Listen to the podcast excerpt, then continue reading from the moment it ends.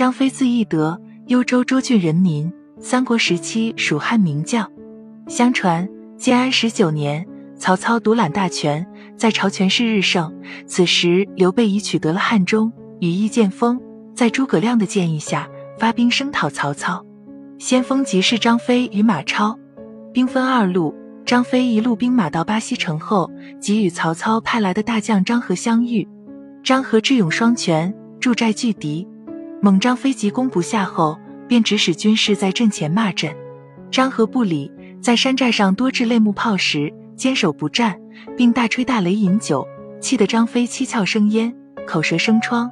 众兵士也多因骂阵而热病烦渴。诸葛亮闻之后，便成人送来了五十瓮佳酿，并嘱咐张飞依计而行。酒时到了阵前，张飞吩咐军士们席地而坐，打开酒瓮大碗饮酒。自己更是把瓮大饮，有细作报上山寨。张台登高一看，果然如此，恶狠狠地骂道：“张飞欺我太甚！”传令当夜下山劫寨，结果遭到惨败。原来张飞使的是一条诱敌之计。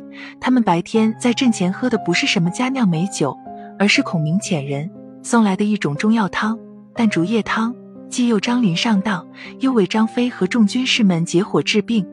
故事中提及的竹叶的作用不仅仅如此，在中医认为，淡竹叶味甘淡，性寒，入心肺，胃经，有清热除烦、利尿清心之功，适用于热病伤津、暑热伤阴所致的口干烦渴、心经实火一热于小肠所致的尿赤口疮、小便灼热、淋漓涩痛等。在使用时要注意，竹叶不宜久煎，入药以鲜品为佳。竹叶卷而未放的幼叶，名竹叶卷心。有直折心火之功，温病热陷心包，或神昏沾雨时宜选用本品。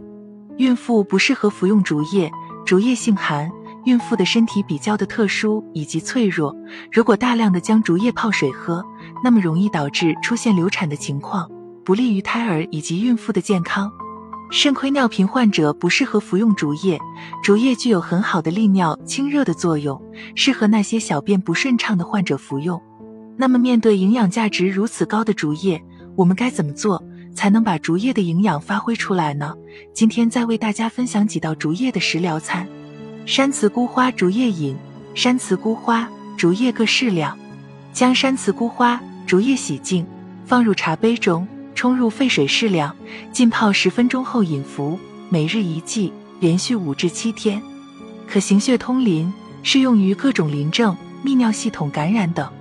杨桃竹叶饮：杨桃五十克，淡竹叶十克，将二者洗净，同放锅中，加清水适量水煎取之饮服，每日数次，每日一剂，可利尿通淋，适用于小便淋涩疼痛。二叶以豆粥：淡竹叶、干荷叶各十克，车前草十五克，薏苡仁、扁豆各十五克，大米五十克，将前三味水煎取之备用，另将薏苡仁、扁豆。大米煮粥，待熟时兑入药汁服食，可清利湿热、健脾止泻，适用于泄泻腹痛、便下不爽、大便黄绿臭浊、烦热口渴、小便短黄、苔腻等。